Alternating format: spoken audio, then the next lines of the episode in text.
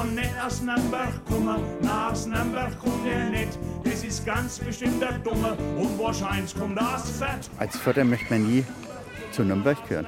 In der Förder Altstadt, da war ja die Südstadt schon das Ausland und Nürnberg war ganz weit weg.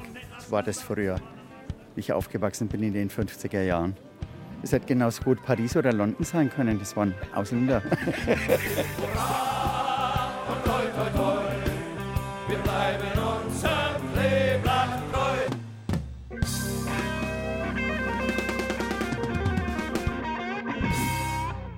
Nürnberg und Fürth als eine Stadt. Das kann doch nur eine Schnapsidee gewesen sein. Wie sollte so eine Stadt denn heißen? Fürnberg vielleicht? Oder Nürth?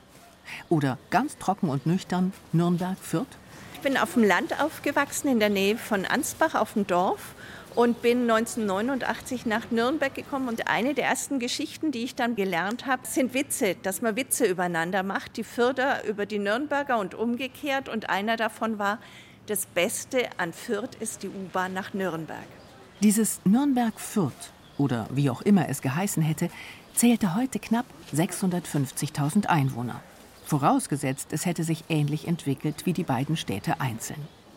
Es würde aktuell den sechsten Platz unter den deutschen Großstädten belegen, hinter Frankfurt, vor Stuttgart. Diese Kabeleien sind einfach immer das Schöne, wenn man dann sich mit einem Clubfan ein bisschen so kabbelt. Ich weiß noch ganz genau, ich war beim 5 zu 1, war ich tatsächlich im Stadion, also im August 2011. Da gab es ja dieses legendäre Derby, wo die Vierter 5 zu 1 gegen den Club gewonnen haben.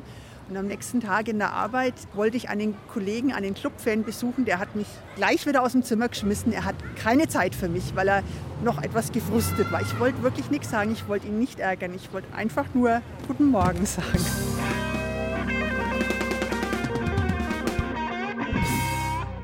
Der Winter 1920-21 droht hart zu werden. Zwei Jahre nach dem Ende des Ersten Weltkriegs hat sich Bayern wirtschaftlich kaum erholt.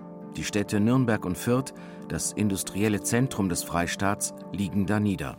Fürth war ganz, ganz schwer angeschlagen. Die ganzen Industriebetriebe in Fürth sind quasi in sich zusammengebrochen. Es gab ganz, ganz viele Arbeitslose, viele Soldaten, die nicht mehr zurück ins normale Leben gefunden haben. Fürth sehr verarmt, Nürnberg geht es auch nicht mehr gut.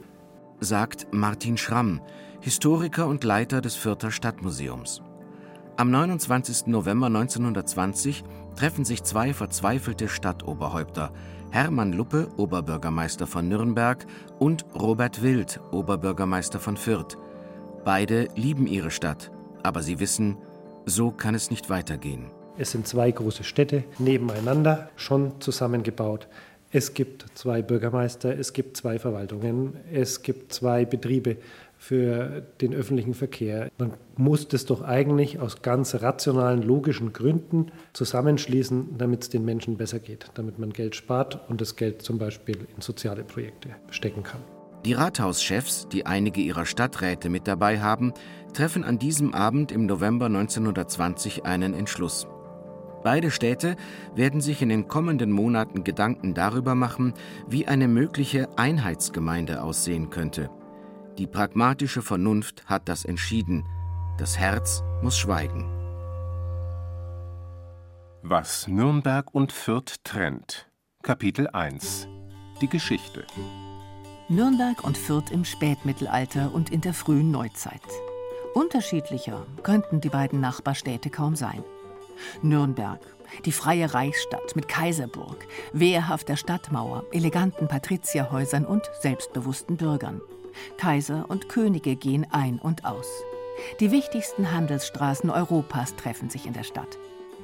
Fürth ist zu diesem Zeitpunkt ein kleiner Marktflecken im Westen von Nürnberg. Eine Ansiedlung mit landwirtschaftlichen Gehöften und kleinen Handwerksbetrieben. Es gibt keine Stadtmauer, keinen mächtigen Kaiser, unter dessen Schutz man steht. Stattdessen streiten sich jahrhundertelang drei Herren um Fürth und seine Einwohner. Die drei Herren waren die Dompropstei Bamberg, das Markgraftum Brandenburg-Ansbach und die Reichsstadt Nürnberg. Die haben sich um verschiedenste Rechte gestritten über Jahrhunderte und es wurde nie endgültig geklärt, wer welche Rechte hat. Oft galt das Recht des Stärkeren, wer hat gerade mehr Truppen in der Nähe. Nürnberg war die freie Reichsstadt mit ganz besonderen Rechten, direkt dem Kaiser unterstellt und mit eigener Gerichtsbarkeit, während Fürth immer schauen musste, wie war es jetzt gerade und er hat das Ganze aber auch ganz gut genutzt durch diese Widersprüchlichkeiten. Erlaubt der Dompropst etwas nicht, so wird es der Markgraf schon gestatten und umgekehrt. Vielleicht entsteht so die bis heute andauernde Rivalität zwischen den beiden Nachbarn. Fürth, das immer einen latenten Minderwertigkeitskomplex mit sich herumträgt, gegenüber dem viel größeren, mächtigen Nürnberg. Und Nürnberg, das herabschaut auf das viel kleinere und wenig herrschaftliche Fürth und gleichzeitig ein bisschen neidisch und misstrauisch auf die Entwicklung der Nachbarstadt blickt. Denn in Fürth lassen sich zu der Zeit immer mehr Handwerksbetriebe nieder. Die Zunftordnung ist weniger streng als im benachbarten Nürnberg. Und es kommen immer mehr jüdische Familien nach Fürth. Aus Nürnberg werden sie durch Pogrome immer wieder vertrieben. In Fürth können sie verhältnismäßig sicher leben und tragen über die Jahrhunderte zum Wohlergehen und Gedeihen der Stadt bei. 1806 endet die voneinander unabhängige Stadtentwicklung. Nürnberg und Fürth kommen zum Königreich Bayern. Ab sofort gelten in beiden Städten die gleichen Regeln und Gesetze. Und bald gibt es ein erstes gemeinsames Projekt. Denn in Großbritannien tritt ein neues Fortbewegungsmittel seinen Siegeszug an, die Eisenbahn. Sie soll auch in Bayern die Industrialisierung schneller voranbringen. 1834 werden die ersten Eisenbahnschienen auf dem europäischen Festland verlegt, und zwar zwischen Nürnberg und Fürth. Ein Jahr später fährt der Adler vom Nürnberger Plärrer zur Fürther Freiheit. Ein Jahr ist vergangen, seit die beiden Oberbürgermeister und ein Ausschuss von Stadträten im November 1920 beschlossen hatten, zumindest mal den Gedanken an eine Fusion von Nürnberg und Fürth zuzulassen. Im Spätherbst 1921 signalisiert der Nürnberger Oberbürgermeister Hermann Luppe, dass er die Idee gut findet. In Fürth macht man daraufhin Nägel mit Köpfen. Es ist der 1. Dezember 1921. Um 15 Uhr kommt der Fürther Stadtrat im Rathaussaal zusammen. Es geht in den kommenden Stunden letztendlich darum, ob man sich selbst abschafft. Bis nach Mitternacht debattieren die Stadträte und Rätinnen über eine mögliche Fusion mit Nürnberg. Um 0.15 Uhr wird die Sitzung ergebnislos abgebrochen. Aber nach einer kurzen Nacht geht die Debatte schon am nächsten Tag weiter. Der Stadtrat beschließt, eine namentliche Probeabstimmung zu machen. Wer ist für, Wer ist gegen eine Fusion? Stadtmuseumsleiter Martin Schramm. Es gab eine Abstimmung im Fürther Stadtrat mit dem eindeutigen Ergebnis, aus rationalen Gründen ist es vernünftig, dass man sich als Stadt Fürth mit der Stadt Nürnberg vereinigt zu einer neuen Großgemeinde. Wohlgemerkt zusammenschließt. Es ging nicht um eine Eingemeindung Fürths nach Nürnberg jedenfalls nicht offiziell. Der Nürnberger OB fand es auch gut, aber diese rationalen Gründe, die setzen sich nicht immer überall durch. Vor allem bei einem Stadtrat wollen die rationalen Gründe nicht die Oberhand gewinnen. Paul Frohnmüller, 57 Jahre alt, Stadtpfarrer von Fürth. Er sitzt für die Bürgerliche Arbeitsgemeinschaft, eine nationalliberale und konservative Wählerliste, im Stadtrat. Frohnmüller votiert in der Probeabstimmung gegen die Fusion. Er will alles tun, um die Eigenständigkeit von Fürth zu erhalten.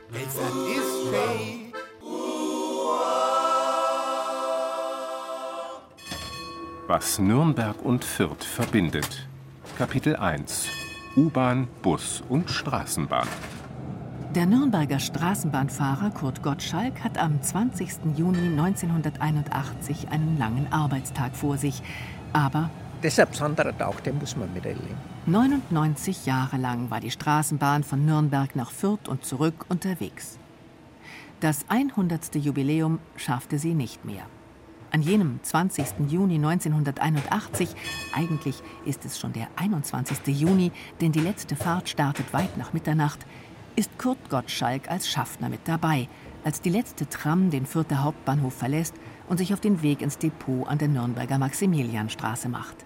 Man blickt dann wehmütig zurück, weil man weiß, am nächsten oder übernächsten Tag kommt dann auf einmal die große Schere und die Oberleitung wird abgeschnitten Und das ist ein Streckenabschnitt, der uns alle ein bisschen nachgegangen ist, weil er einer der schönsten und längsten Streckenabschnitte im Nürnberger Straßenbahnnetz war. Man konnte eigentlich hier mal längere Strecken ein wenig höhere Geschwindigkeit fahren. Man war ab dem Plärrer eigentlich vom Autoverkehr getrennt. Wenn du eigentlich am Plärrer beim Hochhaus vorbeigefahren bist, hast du gewusst, hast nur drei, vier, fünf Kreuzungen und dann ging es runter nach Fürth. Die Straßenbahnverbindung ist lange so etwas wie die Hauptschlagader zwischen Nürnberg und Fürth. Sie wird 1981 allerdings nicht einfach gekappt, sondern zu großen Teilen unter die Erde gelegt. Seitdem verbindet die U-Bahn-Linie U1 die beiden Städte. Fürth ist damit die kleinste deutsche Großstadt mit einer U-Bahn. Nächster Halt, Stadtgrenze. Ausstieg in Fahrtrichtung rechts.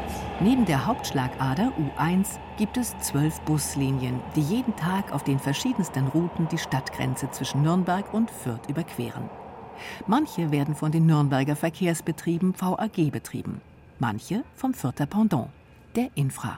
Die Bürgerinnen der Bürger nehmen eigentlich die Stadtgrenze nicht wahr. Das sagt John Borchers, zuständig für den Bereich Planung bei den Nürnberger Verkehrsbetrieben VAG. Also für einen Autofahrer ist vollkommen unerheblich, ob das Ortsschild Nürnberg oder Fürth steht, ist ein Siedlungsgebiet und so soll es für den Nahverkehrskunden möglichst auch sein. Ganz so ist es natürlich nicht, weil es in Fürth zum Teil andere Takte gibt als in Nürnberg oder der Fürther Bus vielleicht von der Innenausstattung ein bisschen anders ausschaut wie der Nürnberger. Aber Ziel ist in der Tat, dass auch wenn im Hintergrund zwei Organisationen stehen, dass für den Fahrgast möglichst alles einheitlich sein soll.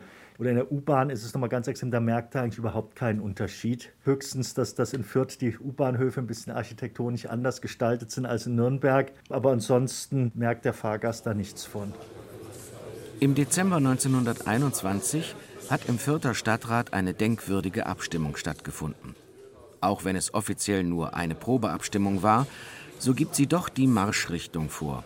Eine deutliche Mehrheit der Stadträte und Rätinnen hat sich für eine Fusion mit der Nachbarstadt Nürnberg ausgesprochen. Einem passt das überhaupt nicht. Stadtpfarrer Paul Frohnmüller ist ein entschiedener Gegner der Fusion. Fürth muss eigenständig bleiben. Davon ist er überzeugt.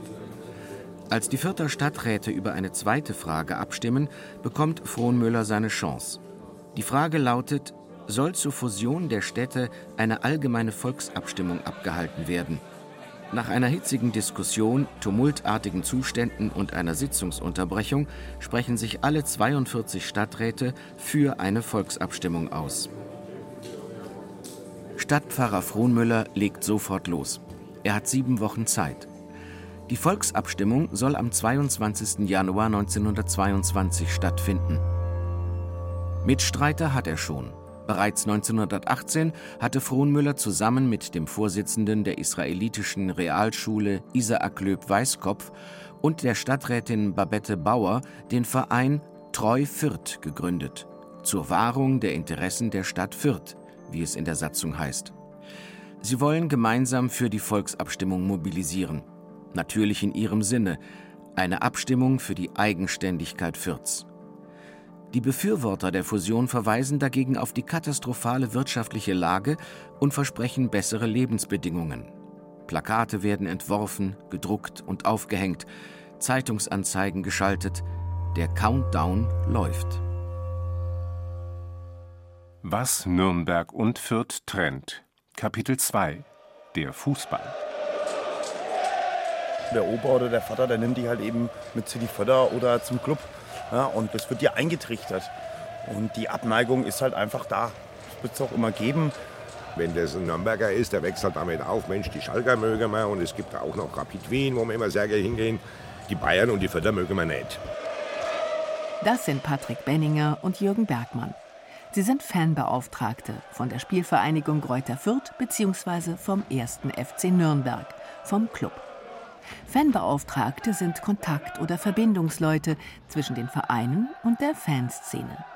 Ein gemeinsames Interview mit beiden? Das könne ja nur an der Stadtgrenze stattfinden, sagt der Nürnberger Fanbeauftragte Jürgen Bergmann am Telefon. Meint er das ernst? Oder ist das ein Scherz? Es ist nicht so wirklich rauszuhören. Na gut, dann also ein Treffen an der Stadtgrenze. Zumindest fast. Das Sportgelände des SC Germania im Nürnberger Stadtteil Schniegling ist nur einen Steinwurf vom Fürther Ortsschild entfernt. Aber eben gerade noch in Nürnberg. Der Klubberer Jürgen Bergmann hat Oberwasser. Hallo Patrick, herzlich willkommen in der schönsten Stadt der Welt. Darf ich mal deine Aufenthaltsgenehmigung sehen? Grüß dich, Jürgen. Ähm, die habe ich leider noch nicht beantragt, weil letzte Saison habe ich die nicht gebraucht.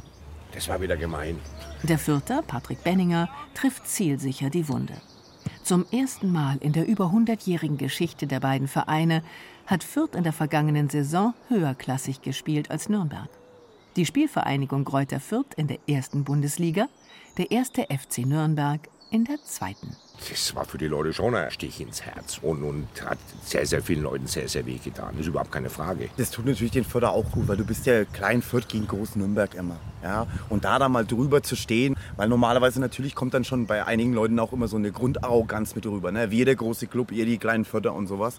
Dann tut so ein Jahr, auch wenn man oben dann seine Schellen abbekommen hat, aber die tun gut. Das waren Erstligaschellen und keine Zweitligaschellen. Ob diese Grundarroganz, die du da jetzt beschreibst, weiß gar nicht, ob es die früher mal gab. In den letzten 20 Jahren, wenn man die, die sportliche Bilanz sieht vom Derby, die ist ja katastrophal.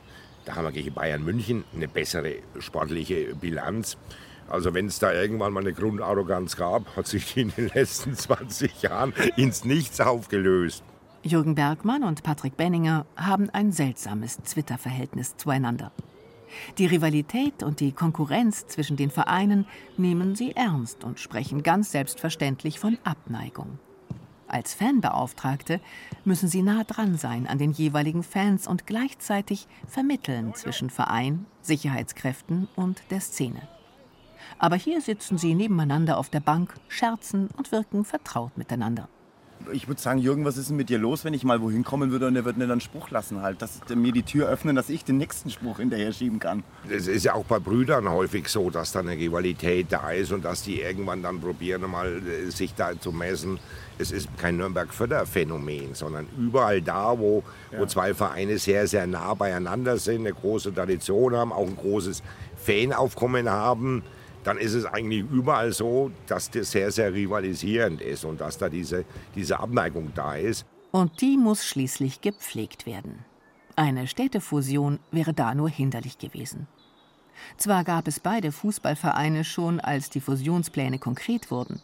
Und vielleicht hätten sie auch nach einem Zusammenschluss der Städte weiter unabhängig voneinander existiert.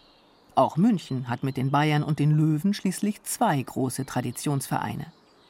Allerdings ist da ganz klar, wer die Nummer 1 und wer die Nummer 2 ist. In einem Liga-Derby treffen die Bayern und die 60er eher selten aufeinander.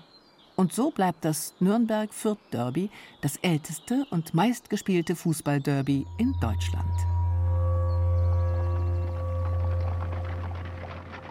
Am 22. Januar 1922, einem Sonntag, ist Fürth in den Stadtfarben Grün und Weiß dekoriert.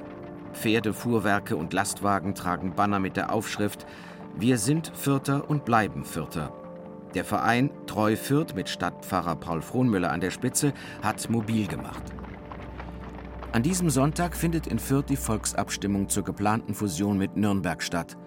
Für Frohnmüller und seine Mitstreiter die vielleicht letzte Möglichkeit, die vom Fürther Stadtrat eigentlich schon beschlossene Städtefusion noch zu verhindern. Stadtmuseumsleiter Martin Schramm es scheint tatsächlich dieses Größenverhältnis eine ganz bedeutende Rolle gespielt zu haben. Nürnberg ist viel größer, hat ein weitaus größeres Selbstbewusstsein und ich habe jetzt persönlich nicht den Eindruck, dass das so hohe Wellen geschlagen hat wie in Fürth. Ich kann das auch gut nachvollziehen, weil die Fürther als kleinerer Teil dieser Fusion hätten sich aufgesaugt gefühlt. Die Auslöschung Fürth als eigenständige Gemeinde. Und ich denke, dass das die zentrale Rolle gespielt hätte, weil Fürth wäre wahrscheinlich im Bewusstsein der Nürnberger gar nicht vorgekommen. Das Ergebnis der Volksabstimmung ist eindeutig. Die Gegner der Fusion bekommen knapp 65 Prozent der abgegebenen Stimmen. Der Einsatz von Paul Frohnmüller und seinem Verein hat sich gelohnt. Die Mehrheit der Fürtherinnen und Fürther will eigenständig bleiben. Doch die Volksabstimmung als Mittel der direkten Demokratie ist in der noch jungen Weimarer Republik neu im Fürther Stadtrat weiß man zuerst nicht so recht, wie man mit dem Bürgervotum umgehen soll. Rechtlich bindend ist es nicht. Der Stadtrat könnte sich darüber hinwegsetzen und die Fusionspläne weiter vorantreiben. Aber Oberbürgermeister Robert Wild will keine so weitreichende Entscheidung gegen die Mehrheit der Fürther Bürgerinnen und Bürger treffen. Auf seinen Vorschlag hin tritt der gesamte Fürther Stadtrat im Februar 1922 zurück. Bei den anschließenden Neuwahlen ändern sich die Mehrheitsverhältnisse. Die Gegner der Fusion fahren deutliche Gewinne ein. Fürth bleibt Fürth. Was Nürnberg und Fürth verbindet. Kapitel 2 Gegenwart und Zukunft. Für beide Städte die beste aller Entscheidungen, weil jede Stadt ihre ganz eigenen Wesenszüge hat, ihre eigene Erfolgsstory hingelegt hat. Wenn man jetzt schaut, was da an Möglichkeiten verloren gegangen wären in beiden Städten, wenn man sich nicht in einer gesunden Konkurrenz weiterentwickelt hätte, das wäre eigentlich sehr traurig. Das sagt einer der heutigen Oberbürgermeister, nämlich der von Fürth, Thomas Jung, SPD. Die eine Ebene ist das Gefühlte, man ist stolze Nürnberger. Ich glaube, es gibt stolze Fürther auch und das ist richtig und das gehört sich so. Das sagt der andere Oberbürgermeister, der von Nürnberg, Markus König, CSU, aber man muss natürlich auch sagen, wenn man jetzt sich die Politik von heute anschaut und Verwaltungsstrukturen und auch die Gelder, die uns noch zur Verfügung stehen, dann gibt es natürlich schon auch manchmal Punkte, wo ich sage, naja gut, manche Zusammenschlüsse würden vielleicht weniger Geld verbrauchen, weil man natürlich Synergieeffekte nutzen könnte. Aber das ist, äh, glaube ich, vorbei, weil eine Fusion oder eine neue Zuordnung, glaube ich, wäre nicht mehr durchsetzbar, weil es einfach, ja, es menschelt überall und das, glaube ich, braucht man gar nicht mehr diskutieren. Eine Fusion von Nürnberg und Fürth ist im 21. Jahrhundert nicht mehr vorstellbar.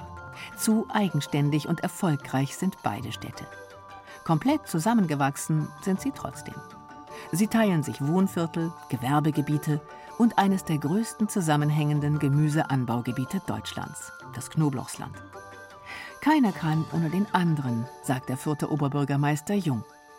Ich habe es noch miterlebt, wie man im Fürther Stadtrat begrüßt hat, die Entscheidung, dass Quelle in Leipzig ein neues Versandhaus baut, mit der Begründung, Hauptsache nicht in Nürnberg. Also man hat gesagt, liebsten in Fürth. Wenn es Fürth nicht ist, Hauptsache nicht in Nürnberg. Das hat sich ja vollkommen gewandelt. Mittlerweile haben alle Rathausleute begriffen, Fürth kann es nicht gut gehen, wenn es Nürnberg schlecht geht und umgekehrt. Also wir hängen so stark zusammen und jeder Investor in Nürnberg ist willkommen, weil der schafft Arbeitsplätze, die auch potenziell Förder besetzen können. Ein neues gemeinsames Projekt gibt es auch. Und es hat wieder mit der Hauptschlagader, der alten Nürnberg-Fürther Eisenbahnlinie zu tun, berichtet Nürnbergs OB König. Wir werden jetzt zwei Jahre lang, 23, 24, den Metropolmarathon Fürth, Nürnberg, Nürnberg, Fürth an der Ludwigsbahnstrecke, also wo der alte Adler seine Strecke gehabt hat, werden wir einen Marathon organisieren. Und es gibt ja jetzt bisher den Fürther Marathon und den weiten wir jetzt mal für die nächsten zwei Jahre aus, dass wir unsere beiden Städte nicht nur so verbinden, sondern eben auch sportlich mit Laufen und mit einem Marathon enger noch zusammenwachsen. Und das Projekt haben wir jetzt gestartet. Wir haben Sponsoren gesucht und die Verträge werden, ich glaube, in diesem Jahr auch unterschrieben, dass wir das gemeinsam organisieren. 42,2 Kilometer über die Stadtgrenze hinweg und wieder zurück. Und wetten, die Läuferinnen und Läufer werden sie noch nicht einmal bemerken.